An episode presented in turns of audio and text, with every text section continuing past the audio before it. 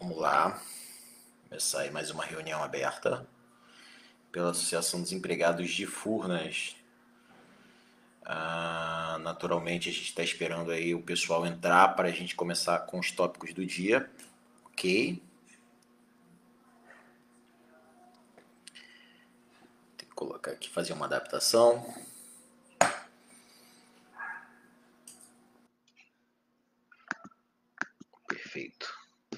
Pessoal, boa tarde. É, a gente está começando mais uma reunião aberta da Associação dos Empregados de Furnas. Ah, a pauta de hoje, a gente tem aí as tratativas finais, pelo menos é, para esse momento, de negociação de acordo coletivo. E, e vamos falar também sobre é, as nossas estratégias de luta contra a privatização de Furnas e da Eletrobras. É, de antemão, peço para que vocês é, curtam a, a, a, página da ZF, curtam essa publicação que é a live de hoje e compartilhem uh, nos seus grupos e nos seus, enfim, no WhatsApp, uh, na timeline de vocês, a live de hoje, para que a gente possa ter o maior alcance possível. A gente já está crescendo, o pessoal está entrando aí, para que a gente possa conseguir falar com o máximo de pessoas possível. Ok, eu estou compartilhando aqui já.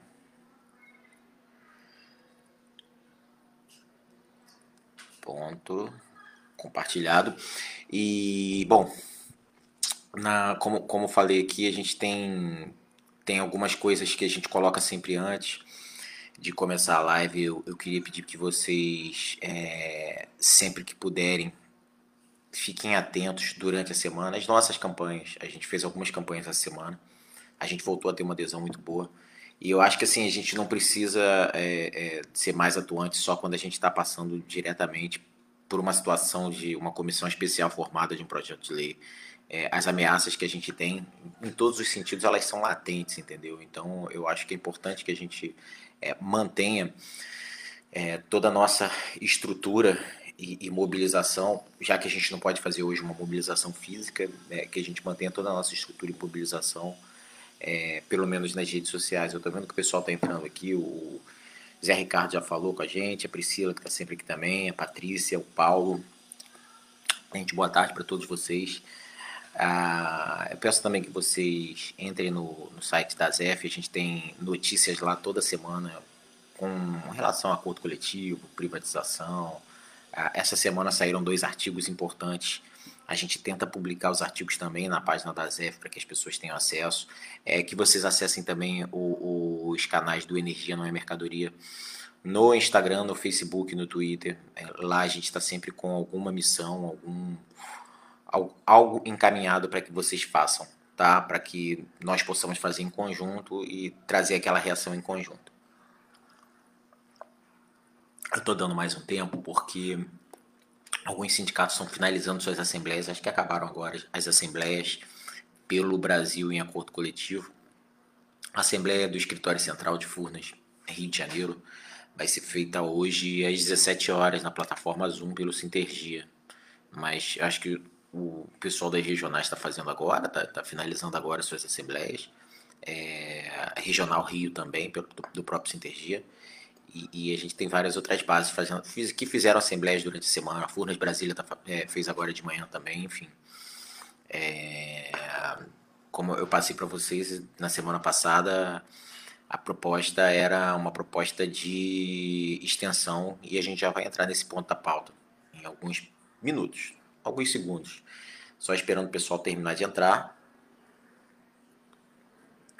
Eu queria também chamar o alerta para vocês que nós temos durante esse processo de pandemia é, o apoio a várias ações sociais, aí o Manche Favela, o SOS Favela e o SOS Santa Marta também, do Morro Santa Marta, que fica muito próximo da sede de Furnas em Botafogo.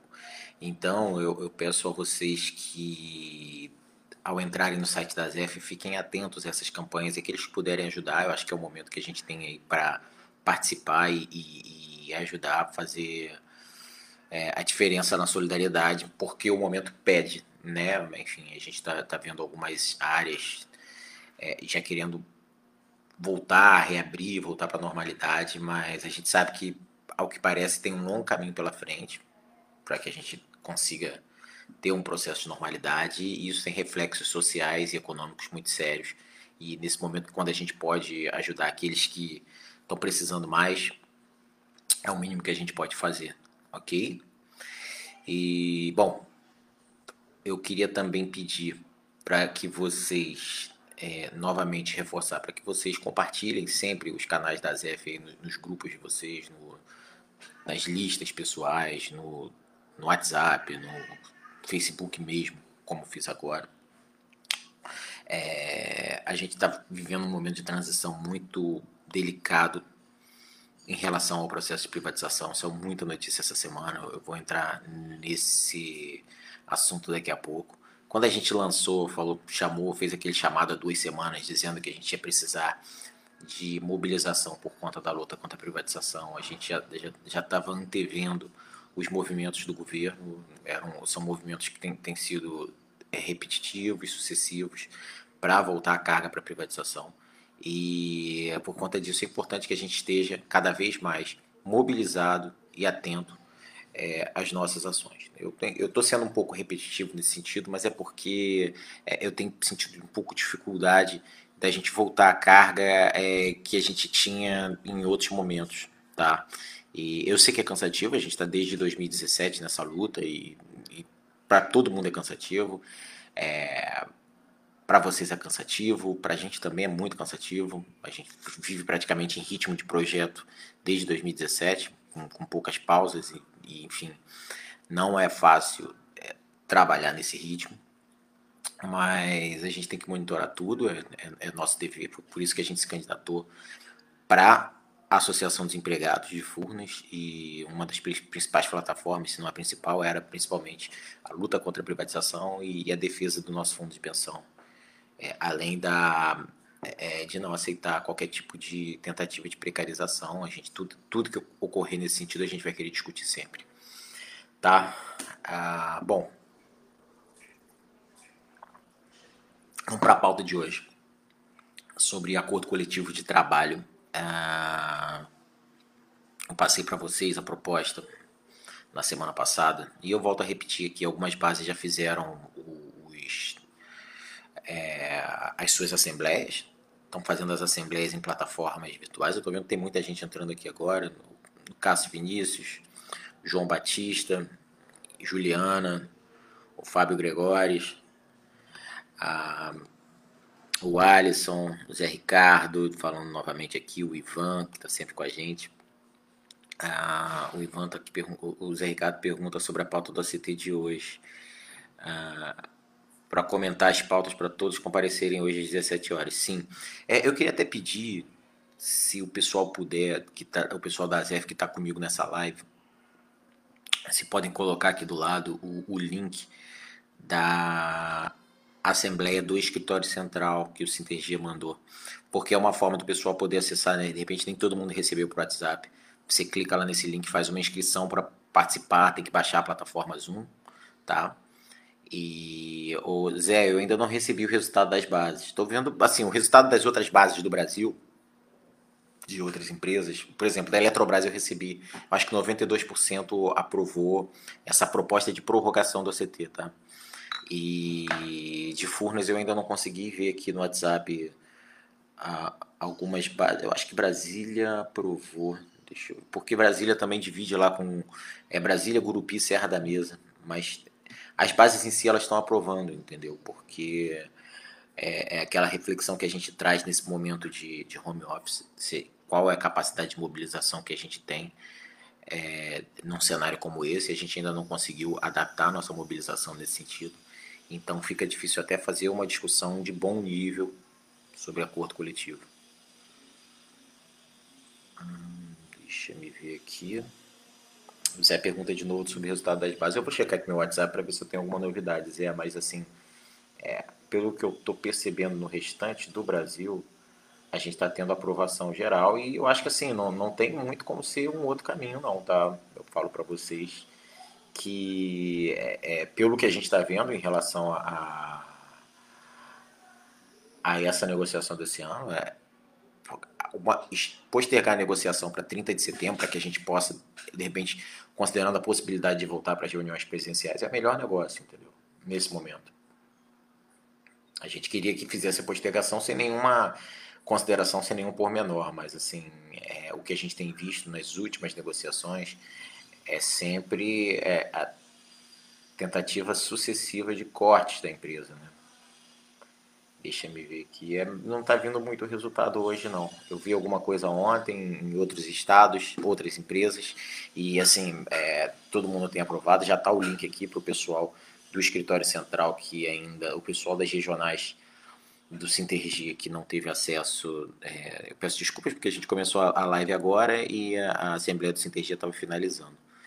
É, se alguém das regionais tiver aí o resultado da Assembleia do Sintergia, pode colocar, por favor, aqui para gente, que, que eu leio e falo, não tem problema nenhum. Ok? Bom, a proposta de acordo coletivo que vai ser que foi votada hoje no, nas regionais e vai ser votada hoje no escritório central, ela é uma proposta de postergação do acordo. Postergação por 75 dias. É, porque, como vocês sabem, o, em em outubro de 2016, no STF, o ministro Gilmar Mendes é, derrubou a ultratividade dos acordos coletivos. Como em 2016 nós estávamos é, dentro de um acordo bianual de 2016 a 2018, ali naquele momento a gente não enfrentou os reflexos disso, né? E acabou passando batido para todos nós. Né? A gente não, não sentiu os efeitos. O que é a queda da ultratividade? Quando você é, vence a database, a nossa database venceu no dia 1 de maio, você tem que, depende da empresa, é, aceitar postergar a ultratividade do acordo coletivo para continuar é, com todos os direitos negociando. Quando cai a ultratividade do acordo coletivo, todos os direitos que são extra CLT, eles caem automaticamente. Tá? Então, assim, por, por isso é preciso postergar a vigência desse acordo coletivo. Você não muda a database nem nada. Você posterga a vigência do acordo coletivo. Essa é a ideia. E a gente tem feito isso dentro desse processo de negociação. A gente teve três reuniões presenciais com a Eletrobras. E foram reuniões com, pesadas, com, com muitas tratativas e tentativas de cortes, tá? De cortes pesados, cortes de saúde, enfim, plano de saúde, entre outras coisas. E só que, enfim, surgiu, chegou com tudo a pandemia no Brasil, foi necessário isolamento social e a partir desse momento é, a gente buscou tratativas de, de, tentar fazer uma negociação. A Eletrobras insistia em fazer muitos cortes, só que não dá para sustentar uma negociação assim, onde a Eletrobras quer fazer muitos cortes, a gente não consegue fazer reunião presencial, há uma dificuldade grande de se fazer assembleias.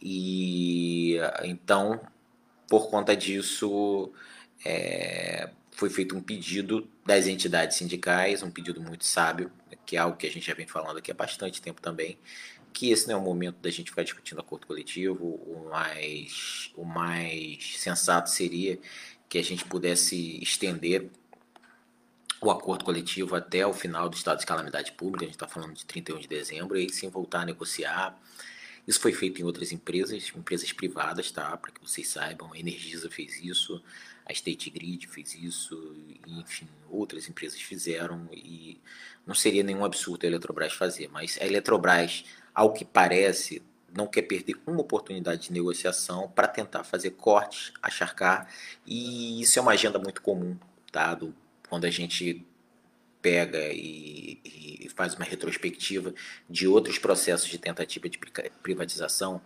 a precarização da, das condições de trabalho ela, ela começa antes. A ideia é começar antes para que você consiga criar um clima ruim, enfim, um, clima desgastado. E é, ao que parece é isso que tem sido feito nas negociações de acordo coletivo, de PLR, e, enfim, vocês vejam, por exemplo, é, eu vi essa semana uma live que falava que a Eletrobras está com caixa de 12 bilhões. Eu já tinha ouvido esse número, mas publicamente ainda não. é, não foi nem alguém da Eletrobras, é, da diretoria da Eletrobras, mas foi um dirigente sindical, mas acredito que ele tem informação boa e ele trouxe essa informação. Então, quem, quem tem caixa de 12, quem tem 12 bilhões em caixa, vai se preocupar com adiantamento de 13 terceiro? Vamos pensar direito. Né? Então, enfim, é, tudo aquilo que eles podem acharcar, eles estão acharcando. É, é assim que está funcionando. E a gente queria fazer só uma é, postergação desse processo negocial sem nenhuma contrapartida, porque a gente acha que assim, não é um momento de contrapartida, não é um momento de nada disso. A gente está vendo aí, é, caem aí por dia, sei lá, quatro aviões de mortos no Brasil, entendeu? Então, assim, o que a gente está vendo de, de, gente morrendo nessa pandemia, é, das dificuldades que a gente está tendo de, de seguir uma mesma língua, e, enfim, de, de todas as dificuldades que a gente olha no, nos telejornais, de todas as dificuldades que foram é, para todos nós termos que nos adaptar a, a, a, essa nova realidade, tanto com home office, o pessoal da operação que precisa ir e redobrar os cuidados e, e, e saber que você sai de casa com risco de voltar para casa e infectar sua família, enfim, tudo isso não é fácil. Então não era o momento de fazer essa discussão, a gente sempre colocou isso.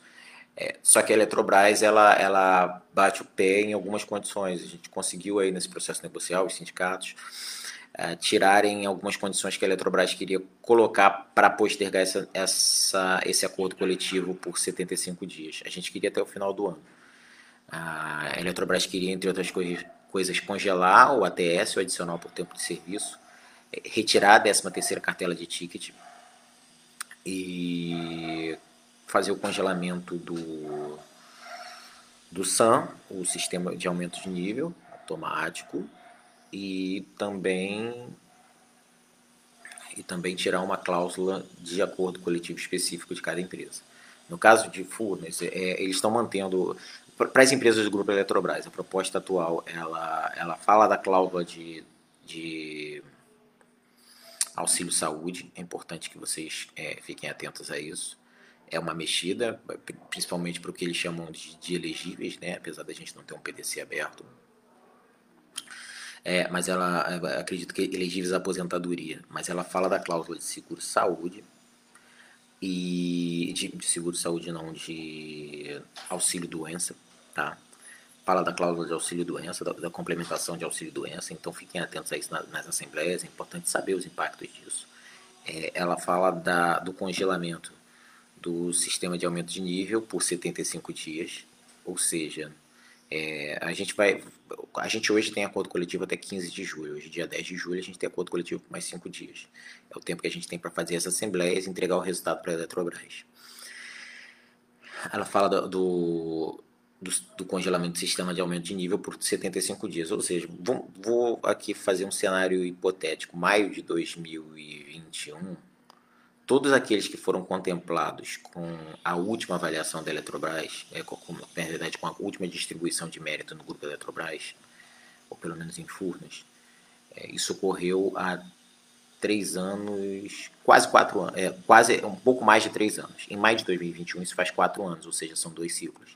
É, nesse caso aí, é, essas pessoas receberiam, esses empregados receberiam mais 1,5% de sistema de aumento de nível automático ok? É, esse sistema de aumento nível automático, pelas regras de hoje, por, por, por, por o que está sendo proposto, não vão ser é, é, esse sistema automático, esse aumento automático não vai ocorrer no dia 1 de maio, mas sim no dia 15 de julho, tá? A não ser que outra coisa seja negociada mais para frente. E no dia 15 de julho de 2021, esse seria o impacto, tá? Congelamento por 75 dias do SAM e a, a, saída de uma cláusula de acordo específico. No caso de Furnas, é o acordo específico, a cláusula de acordo específico é sobre o seguro da KF. Tá? A KF é uma caixa de assistência que a gente acompanha bastante, mas assim, hoje o seguro já não é mais praticado para a KF, porque segundo Furnas teve um, um descumprimento por parte da empresa é, de, é, de não fazer a auditoria, desculpa, de não fazer a licitação dos seguros de saúde e aí Furnas tomou a iniciativa de buscar uma contratação direta, sem intermédio da KF. Então, essa cláusula de acordo coletivo específico que trata do, do seguro é, de vida com a KF é a cláusula que cai. É óbvio que a gente tem que buscar a segurança jurídica sempre para saber se isso também não vai impactar com o, o subsídio que Furnas dá. Eu acho que não, tá? Pelo que eu consegui avaliar no texto. Mas perguntem sempre para os sindicatos. Acho que essas assembleias são importantes para suscitar discussão, para se ter uma, um, um, bom diálogo. E, e, mexe na cláusula, como eu falei, do auxílio doença. Tá? É, eu acho que assim, é, como, como eu digo sempre, cada um sabe onde o seu calo aperta, mas eu acho que não é uma essa proposta de postergação de 30, até 30 de setembro. Ela já foi uma proposta muito pior, né? Não, não era o ideal para a gente agora, mas como a gente tem visto, pelo menos desde há, há pelo menos dois anos, é, nas negociações de acordo coletivo, a gente tem feito a, as opções pelo menos pior, principalmente num momento como esse que a gente está com dificuldade de mobilização. Eu estou trazendo vocês aqui para a realidade. Não adianta a gente é, pintar um, um, um, cenário de que vai ser possível a gente fazer uma mobilização agora, nesse movimento de, de pandemia, mas que isso sirva de aprendizado para todos nós, tá? De um dos reflexos claros do que é esse processo de home office. Tem coisas boas, muito boas, tá? Mas, por outro lado, tem também é, alguns colaterais que, que nos atingem diretamente e a gente está falando aí dele, de um deles agora, que é essa nossa dificuldade de mobilização e, e de ações efetivas no caso de uma proposta não tão boa para acordo coletivo. Então há uma tendência de aprovação, a Assembleia da, do Escritório Central é hoje às 17 horas, é, as outras bases no Brasil estão aprovando, estão é, aprovando o quê? A postergação do acordo coletivo até 30 de setembro. Próximo de 30 de setembro voltam as negociações e com a possibilidade da gente ter reuniões presenciais. E nessas reuniões presenciais, para que isso seja discutido e, e, definido entre as bases. Ok? Bom, sobre acordo coletivo é isso. Vou ver aqui, eu, tô com, eu tenho mais algumas. Eu peço que vocês que, que, que estão assistindo a live possam fazer comentários e perguntas aqui na, na barra lateral esquerda porque depois eu vou tentar responder todas, ok? Ah, deixa eu checar aqui se tem alguma mensagem. É, vou entrar agora na pauta de privatização. A Daniela Leal pediu para lembrar, eu ia lembrar também no final, mas vou, vou falar agora pra, sobre a Hoje é o último dia da pesquisa de transformação cultural de Furnas. Aqueles que não responderam ainda respondam. A gente já, já pediu que, que aqueles que puderem responder, é, colocando, enfatizando sempre a importância da empresa que nós temos, o fato de ser uma empresa é, estatal e, e é isso que a gente valoriza, enfim, que é algo que a gente já vem conversando aqui nas últimas lives. Eu recebi até uma. Eu vou, eu vou dar uma lida para vocês, é coisa rápida antes de entrar na privatização, já que a gente falou de, de transformação cultural, agora vamos lá. É...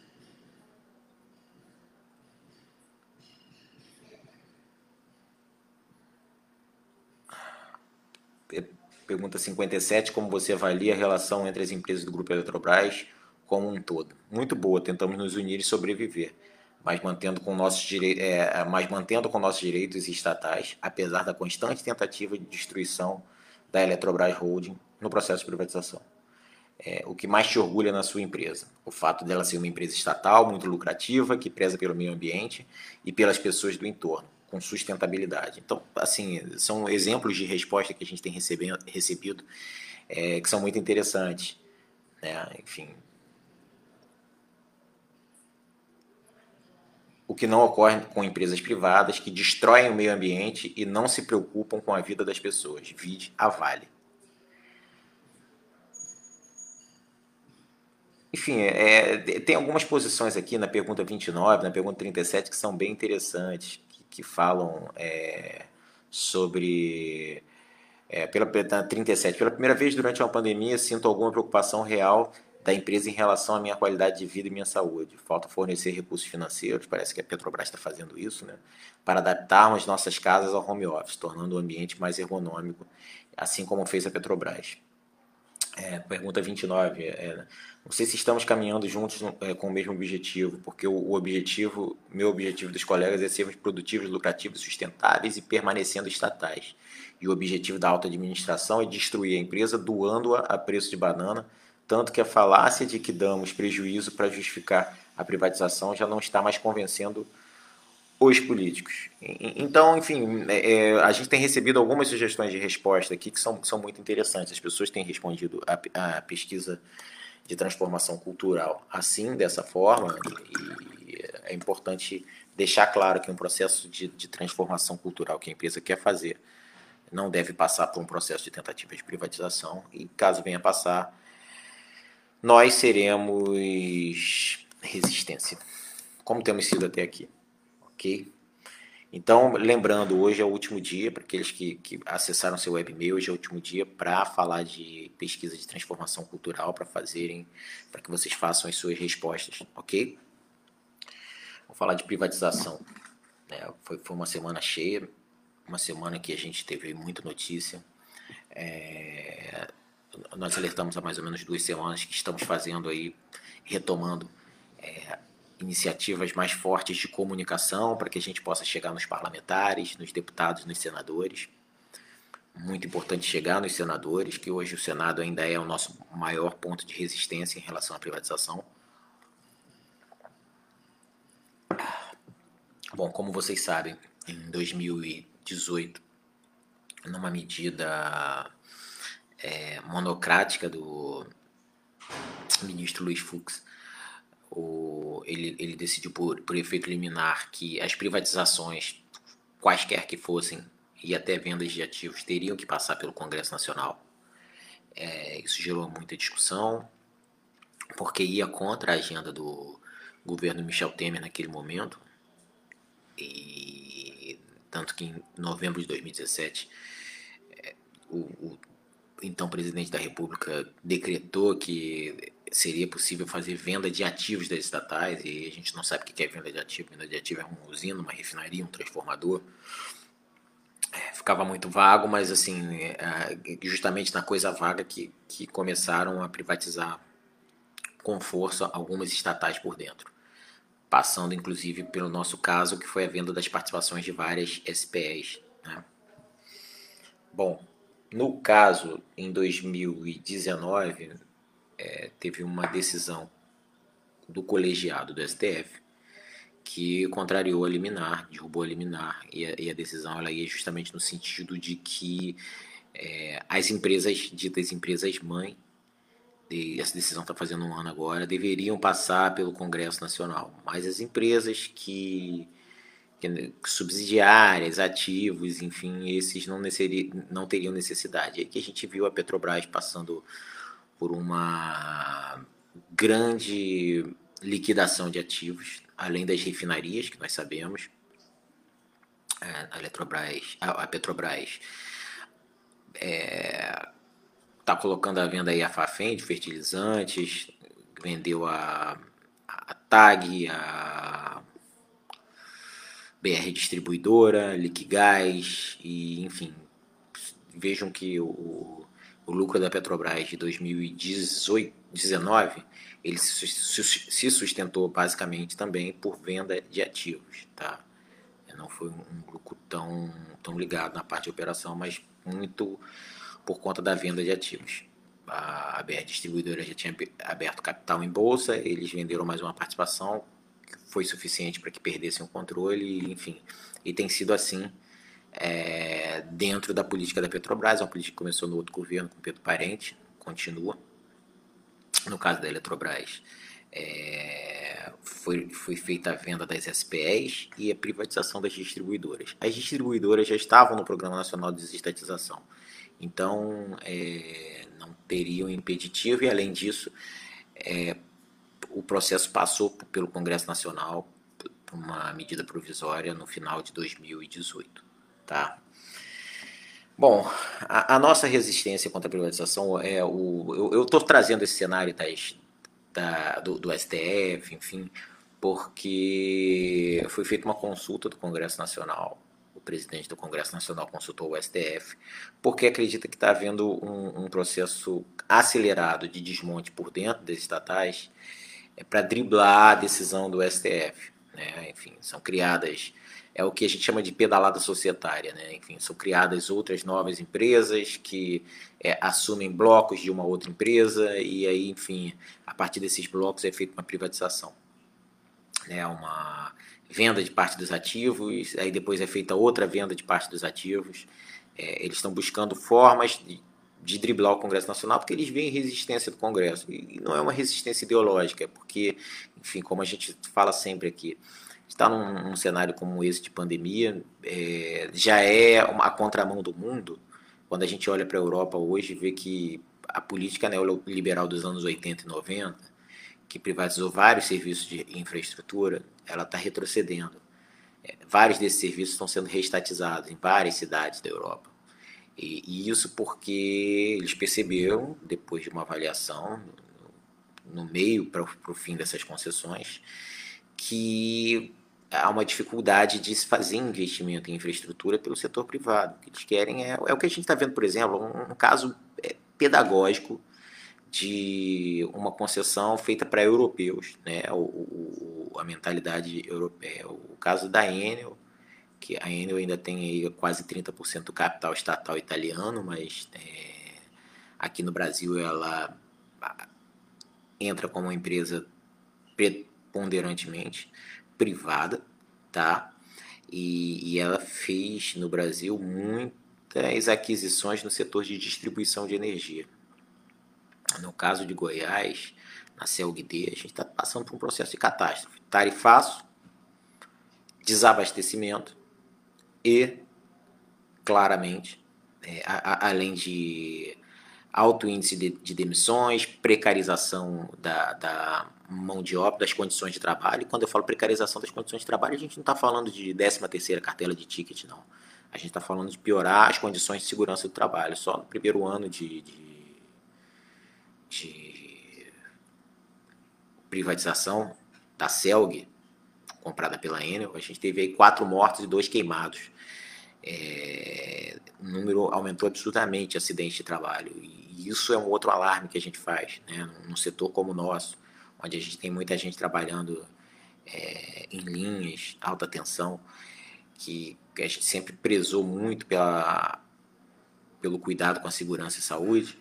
Quando você privatiza, isso tudo muitas vezes vai por terra. Né?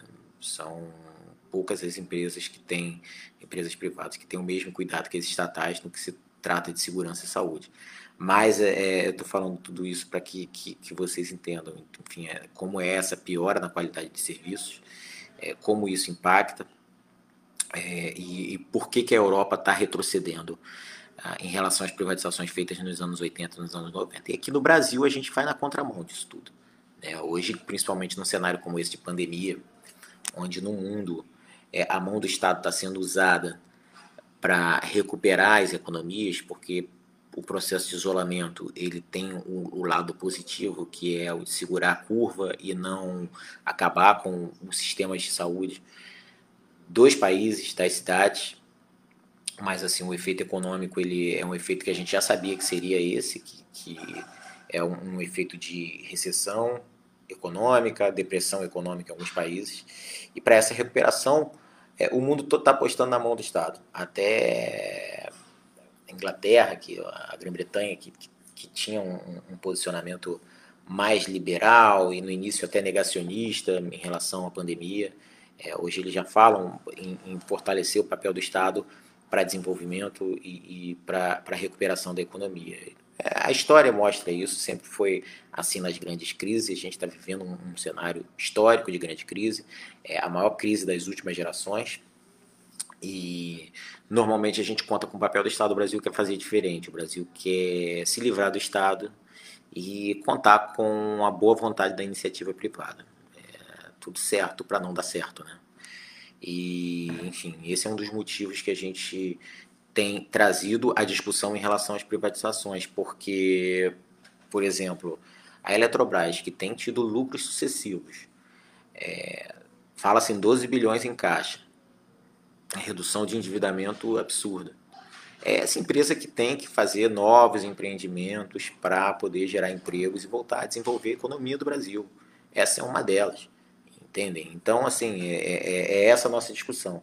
Só que, assim, para acelerar o processo de privatização, o governo está fazendo algumas investidas fortes.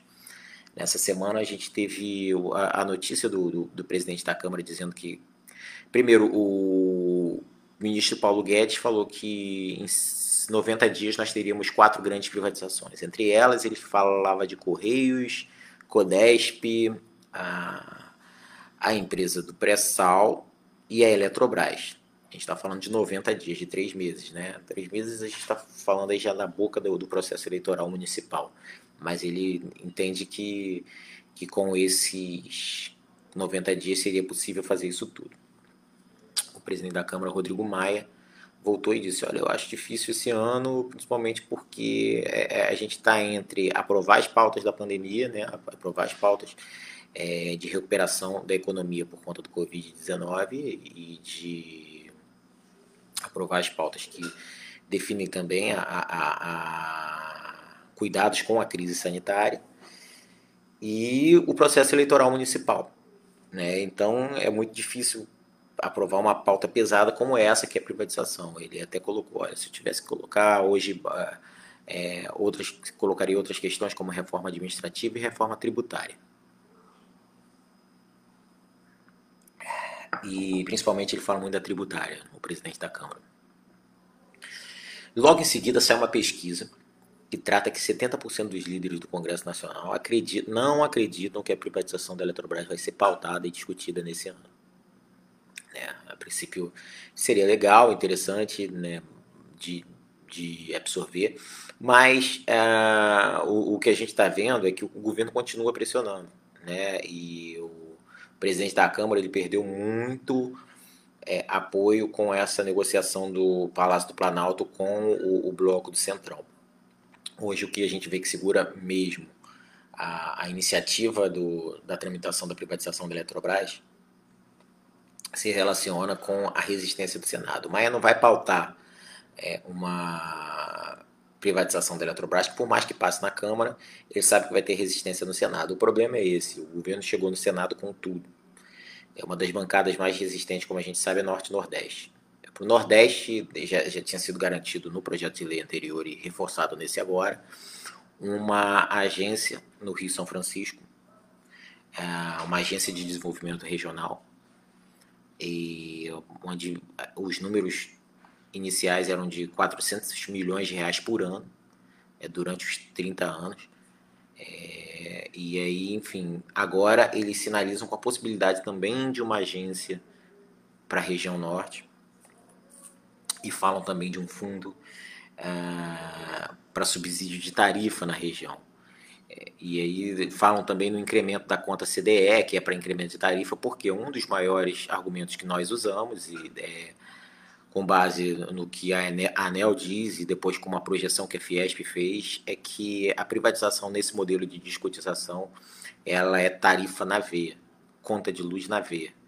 É, a ANEL acredita que, nós temos o documento da ANEL que fala disso, acredita que algo em torno de 16% no primeiro momento já seria reajuste de tarifa. E a Fiesp aponta que mais de 460 bilhões de reais de incremento de tarifa, de aumento de conta de luz podem ser pagos nos 30 anos das concessões, das novas concessões das usinas descotizadas. É, enfim, isso é muito dinheiro e é, assim, a gente vê uma operação dessa que se fala em 16 bilhões, agora 14 bilhões, às vezes 12 bilhões. E é, nos últimos dois anos a Eletrobras com lucro de 24 bilhões. É, os números realmente não fecham, mas eles vão ganhando espaço é, em pontos que eram mais resistentes. Por isso que a gente chama a atenção de vocês. Nesse, nessa semana a gente teve aí algumas iniciativas. O Coletivo Nacional dos Eletricitários soltou uma pesquisa. É, recebi no WhatsApp, acho que a gente vai começar a divulgar no Facebook também, para que as pessoas respondam, para conhecer é, como os trabalhadores da Eletrobras utilizam suas redes sociais, como eles mais utilizam e para que, que o coletivo quer essa informação? Para a gente poder fazer é, mais organizadas as nossas estratégias de divulgação, comunicação e guerrilha virtual. É, a guerra contra a privatização é uma guerra de guerrilhas e, e, e cada vez que a gente coloca uma dessas missões é, é, importante que a gente tenha o máximo de adesão possível. Ah, nessa semana a gente teve duas iniciativas boas na mídia. Uma foi o artigo do Roberto Daraújo no Ilumina, é, do Ilumina no jornal Valor Econômico, um, um artigo de almanac, porque, enfim, não, não tinha nenhuma marra ideológica clara, um artigo muito técnico e, e bem definido. Eu peço que vocês. É, ele está na, na, página do Facebook da Associação dos Empregados de Furnas. Se for possível, eu peço que colhem aqui o link da, é, do artigo na página da Associação dos Empregados de Furnas no Facebook. E ontem, a deputada Perpétua Almeida também escreveu um artigo muito bem feito ah, para o Globo Online tá? Foi um artigo bem divulgado. Mas eu peço que, que, aqueles que ainda não leram leiam tanto o artigo do Roberto quanto da Perpétua. Porque na, na, no momento que a gente consegue é, ler esse artigo e absorver essas informações, quando a gente, é, nós que somos formadores de opinião, é, a gente consegue é, trazer novos argumentos para a nossa narrativa. Tá? Então, assim, por, por, isso que é importante que toda vez que saia um artigo como esse, esse artigo sintetiza tudo que a gente fala nessas reuniões. Esses artigos eles costumam ser é, é bem, bem objetivos e bem claros é, naquilo que a gente tem no nosso propósito, nos, nos nossos argumentos, o porquê da gente estar tá falando contra a privatização. Tá? Ah, último ponto que eu queria colocar é que assim o, o deputado federal Zé Carlos, que é do PT do Maranhão, fez ontem uma live no canal Energia Não é Mercadoria, é, às 10 da manhã.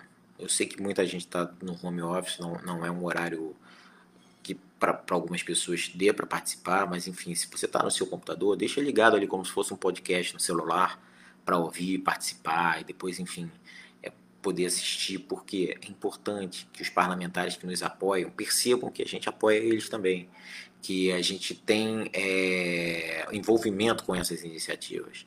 No momento que ele vê que não tem envolvimento, é, ele acaba dispersando. Tem duas coisas que são muito é, sensíveis para o parlamentar. Qualquer tipo de denúncia que faça com que a, a reputação dele manche, né? E, e, uma outra coisa que é muito desmoralizante para o parlamentar, a gente percebe disso desde 2017, é quando ele vê casa vazia, quando ele percebe que, que é, ele entrou numa iniciativa que não tem muita adesão, ele entrou numa live que tem, sei lá, 20 participantes, é, ou então ele entrou numa. Ou então ele vai numa audiência pública vazia, falar para ninguém. É, isso para ele é muito desmoralizante, porque ele entende o seguinte: o tempo dele é, é para se dedicar a, a, N questões. Aquela questão ali para ele, ele já pensa, vou deixar de lado. Por isso que quando a gente pede essa militância toda, é por conta disso, tá? Para que os parlamentares saibam: olha, é, existe um grupo forte aqui, além dos argumentos serem argumentos que, que ele acredita, é, existe um grupo de pessoas que também acredita nisso, e essas pessoas vão nas audiências públicas e essas pessoas vão é, entrar nos perfis de redes sociais do parlamentar para ecoar. Por exemplo, no caso da Perpétua Almeida, que é líder do PCdoB na Câmara. Perpétua é do PCdoB do Acre. Ela fez esse artigo do Globo ontem. Nós fizemos uma iniciativa rápida para que as pessoas pudessem entrar no perfil dela no Facebook para agradecer, agradecer a iniciativa, enfim. Percebam que na última vez que eu vi tinham 130 comentários, se eu não me engano e a média de comentários da Perpétua no, nos posts do Facebook é de 4 a 6 comentários. Então, assim, é, a gente conseguiu números muito bons. Podemos melhorar muito, porque nós somos 12 mil no grupo Eletrobras. É, sei que nem todos têm rede social, mas aqueles que têm, o Facebook acho que é a rede social que as pessoas mais têm hoje no grupo. Então, é, é uma forma que a gente tem de fazer é, valer o nosso espaço nessa narrativa. E eu, a gente está trazendo isso porque a gente sabe das dificuldades do governo para pautar esse ano a privatização da Eletrobras. Eles vão continuar tentando, já estão tentando por novas emendas, mudanças de modelo. Essa semana já falaram na volta da Golden Share, a gente sabia que isso era um bode na sala. a gente tem argumento para isso também, mas assim, é, as próximas quatro semanas elas são fundamentais porque primeiro para que isso não seja pautado e segundo porque a gente percebe que o governo está muito articulado negociando nos bastidores para que se eles não conseguirem pautar esse ano, para que a coisa esteja muito arredondada para ser pautada no ano que vem em relação à privatização da Eletrobras. Então assim, o ativismo virtual, que é o que a gente pode fazer nesse momento, nessa semana, nessas semanas é fundamental. Fundamental, nas próximas duas e nas outras duas. É fundamental por quê? É, é, é nesse período, é nesse momento que a gente vai é, conseguir mobilizar os parlamentares para dizer ao governo, não, olha, essa pauta tem muita resistência. Eu estou vendo aqui, o, o, pessoal entra nas minhas redes, toda vez que eu dou uma declaração, o pessoal entra nas minhas redes sociais me cobrando, dizendo que é, não é bem assim, que isso carece de discussão. Percebam que, que o senador Eduardo Braga, que foi ministro de Minas e Energia e, e, sempre foi contrário à privatização da Eletrobras, agora já fala, bom, agora eles estão colocando o Golden Share, estão falando de um fundo para o norte, é, aí a coisa muda um pouco de figura. Não muda de figura, senador. É isso que a gente tem que dizer, não muda de figura. Não vai ser um fundo de energia que vai garantir mais 2 bilhões para a CDE que vai zerar um impacto de 460 bilhões em 30 anos. Não muda de figura. Eu acho que assim é, é, é isso que, tem, que, a gente tem que dizer. E esse fundo vai ser usado que nos primeiros oito anos para suavizar e depois é, é, vem o impacto de, tarifa. Não, não muda de figura. Então assim são esses argumentos que a gente tem que ter bem colocados para ir aos parlamentares e, e, fazer o contraponto que o governo vem fazendo. Né? Vejam vocês que em 2017 quando é, falaram em privatização da Eletrobras pela primeira vez, no governo Temer, circulou um relatório na Câmara dos Deputados de uma consultoria econômica que falava em, em prejuízos sucessivos da Eletrobras nos próximos anos por conta é, da MP579, por conta das distribuidoras, e não foi o que a gente viu. Né? O que a gente está vendo é uma sequência de lucros bilionários, é, de caixa recheado e de redução do endividamento. Né? Enfim, a Eletrobras mostrou, conseguiu provar que é possível performar enquanto estatal. O, que gente, o período que a gente passou mais difícil foi um período de adaptação é, às novas tarifas por conta das seis usinas de Furnas, das oito usinas da Chesf e pelo menos uma da Eletronorte. Então, enfim, é, eu reforço a vocês, fiquem atentos aos nossos canais, a, a página da ZEF, ao Energia na Mercadoria, a FNU também está sempre trazendo novos é, propósitos de luta, tá? É, fiquem atentos à agenda das assembleias dos acordos coletivos. Eu vou responder aqui as perguntas de vocês agora.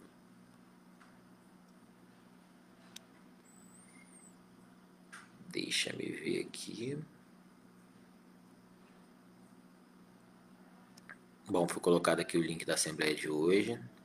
É, a Assembleia de Acionistas, o, o, Luciano Arruda pergunta aqui, que vai tratar da PLR, na verdade não da PLR, mas da distribuição de dividendos que está relacionada à nossa PLR. A gente não consegue discutir PLR antes de, de distribuir dividendos, ou de pelo menos definir o quanto vai ser distribuído.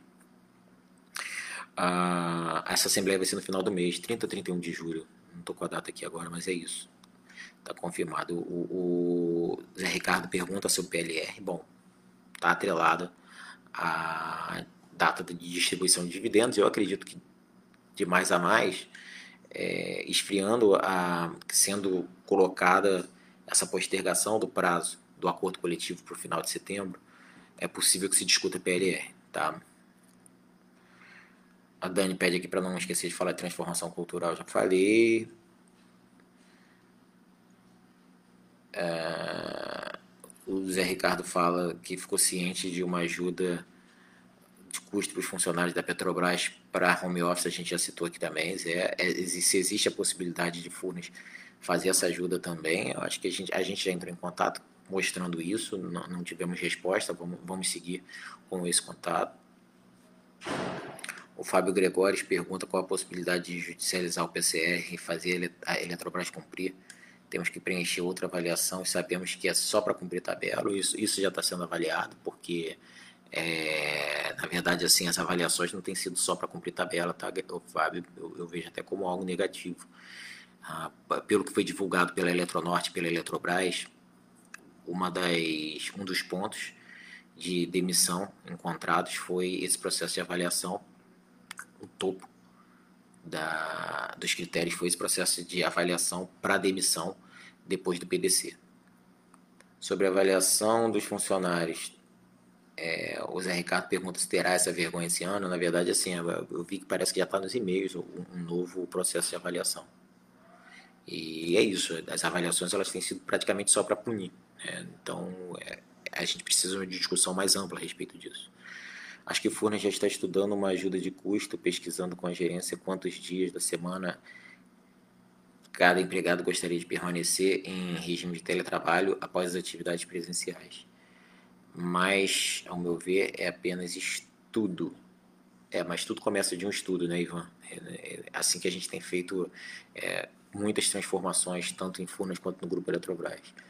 Sobre as diárias, existe a possibilidade de ir à justiça para reverter é, a medida de Furnas. Até onde eu sei, os sindicatos estão buscando o, o, o diálogo administrativo, mas eu acho que assim, se é descumprimento de cláusula de acordo coletivo, é, não tem para onde correr. O, o, objetivo é esse mesmo, de chegar e, e, e, judicializar quando não é possível resolver no diálogo. É, o André pergunta se a Assembleia será uma live. André, as informações que eu tenho, e isso é o que tem acontecido em outras bases, ah, você faz uma Assembleia explicando as propostas e no próprio canal Zoom a possibilidade de fazer a votação. Eu acredito que vai ser feita assim pelo Sintergi, pelo menos no que eu li até aqui, é assim.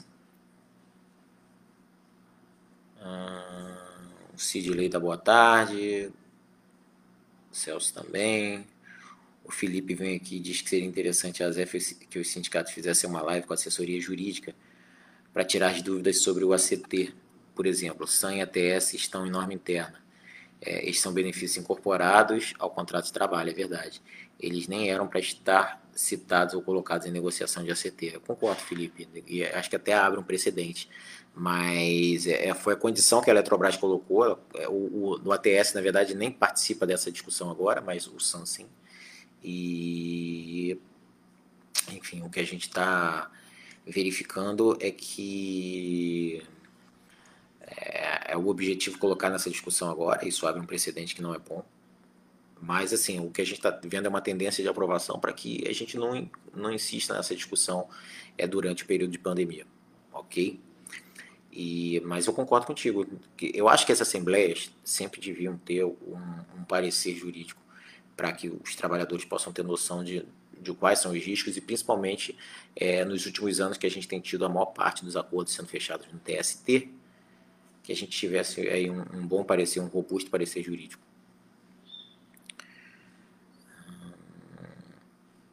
Aqui o Fábio Gregores diz que é, no Roda Viva foi, é, teve uma bióloga e pesquisadora, Natália Pasternak, Pasternak foi categórica em dizer que teste rápido para detectar, detectar Covid-19 não tem eficácia, somente dinheiro jogado fora.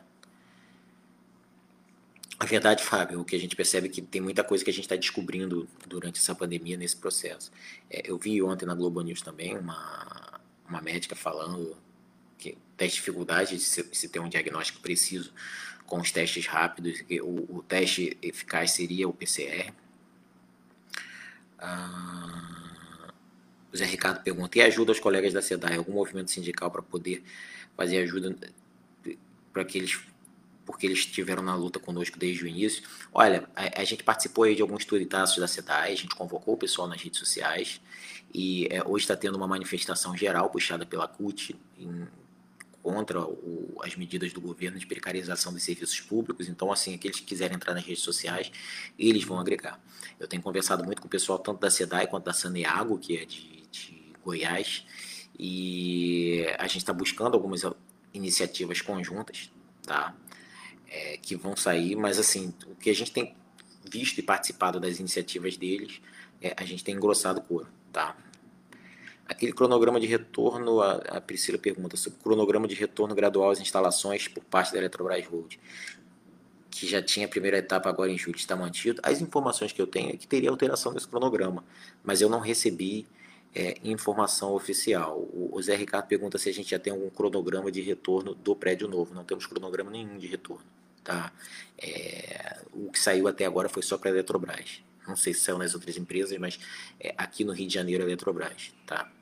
não recebemos cronograma de retorno de Furnas no escritório central e também não, não vi nada a, a respeito das regionais que não sejam atividades ditas essenciais. Devania dá um salve, Alessandra diz que a gente está junto na luta, que além de ler os artigos tem que é, comentar dando apoio e pedir para os amigos fazerem o mesmo. É isso aí, Alessandra, é nesse sentido. Aqui a, a, a publicou o link da, do artigo do Roberto Araújo e queria pedir também a possibilidade do pessoal da ZEF entrar no site da Energia na Mercadoria, que está publicado o artigo da Perpétua de ontem. Ou então colocar aqui a. Ah, não, já colocaram. Já colocaram o link da Perpétua, do artigo da Perpétua, para o pessoal poder ir lá e comentar. Ah, o Rafael fala aqui, Rafael Benfica, como a Eletrobras e Furnas especificamente estão se preparando para retornar ao trabalho em ambiente físico. Bom, Furnas, é, nas regionais a gente não tem cronograma definido, pelo menos não chegou a nós ainda. No escritório central, a informação que a gente tem é que a nova sede está em obras e as informações de bastidor que a gente ouve é que, que vai ter muito cuidado, principalmente com as pessoas que têm comorbidade, com as pessoas que têm é, filho em creche, que a creche ou a escola não reabriu e que vão ter que ficar em casa mais tempo. Então é possível que a gente tenha um processo mais estendido de home office em Furnas. Tá. Ah, a Daniela Leal está dizendo que não está dando para fazer inscrição para Assembleia no link que eu mandei. É, Daniela, eu acabei de conseguir fazer a inscrição, tá? Eu peço que você verifique e tente é, fazer no seu computador a inscrição. É, tem que preencher uma série de dados, CPF, enfim, e-mail. E, mas preenchendo tudo eu consegui me inscrever. O Luciano diz que alguns sindicatos estão falando do pagamento da primeira parcela de 13 terceiro no dia 17. Eu estou sabendo de algo. Eu vi isso nos bastidores, isso não é não vi isso oficialmente, mas assim, é, né, mostra mais uma forma é, como a Eletrobras tem feito negociação. Né? Se vocês aprovarem é, a extensão do acordo coletivo com congelamento de cláusula e corte de uma cláusula do acordo específico, enfim, e me, mexendo no auxílio saúde, eu pago o 13 terceiro. Né? É, antigamente faziam isso com PLR, hoje fazem com a parcela do 13 terceiro. Vejam a que ponto chegamos. Mas é, eu ouvi isso sim, Luciano. Só que eu não tenho isso como oficial, mas ouvi Aqui, o, de novo, aqui tem o artigo do Roberto Araújo no Valor Econômico, é, o, os agradecimentos à Perpétua, e eu acho que encerraram os comentários. Acho que encerraram os comentários. Tem também aqui um, uma, um ponto de agradecimento ao deputado federal é, Zé Carlos, pelo apoio que, que foi nessa primeira live. Gente, a gente deve ter live todas as quintas-feiras, a princípio às 10 da manhã. Então fiquem atentos ao canal Energia na Mercadoria para que vocês acompanhem essas lives também, ok? É, eu vou aqui encerrar hoje a, a, reunião aberta. E lembro a vocês que aqueles que não, não conseguiram fazer perguntas aqui ou, ou vão assistir a live depois, enviem perguntas para o nosso e-mail reuniãoazef.gmail.com. Na medida do possível a gente vai respondendo lá e aqui, ok? É, é isso, eu, eu, reforço a vocês, aqueles que ainda não são associados da ASEF, se associem, peçam que seus colegas se associem. Para a gente é muito importante é, a iniciativa do associativismo, a gente só consegue é, fazer as nossas iniciativas de luta contra a privatização e de maior divulga, divulgação de tudo que é possível quando a gente tem um maior corpo de associados, tá? Por conta disso, a gente pede e reforça que vocês se associem à ZEF, que vocês possam também continuar seguindo as nossas campanhas, acompanhando as nossas iniciativas, como essa live. Essa live é uma demanda que a gente tem há, há muito tempo do pessoal das regionais e, e, durante o período de pandemia a gente tem feito ela toda semana para que a gente possa ter um canal ah, onde a gente possa estar junto e, e, e trocando informação, trocando ideias durante esse período de pandemia, porque num período como esse, onde a gente está em isolamento, é, a melhor arma ainda é se informar, ok? Eu agradeço a vocês todos por estarem aqui conosco até agora. É, estaremos juntos na semana que vem em uma nova live, ok? É, hoje o pessoal do Escritório Central, não esqueça, 17 horas tem assembleia para discussão de ACT, é importante que todos participem. E tenham um ótimo final de semana, mantenham-se em casa, cuidem dos seus, fiquem bem. Um grande abraço a todos, bom fim de semana, gente.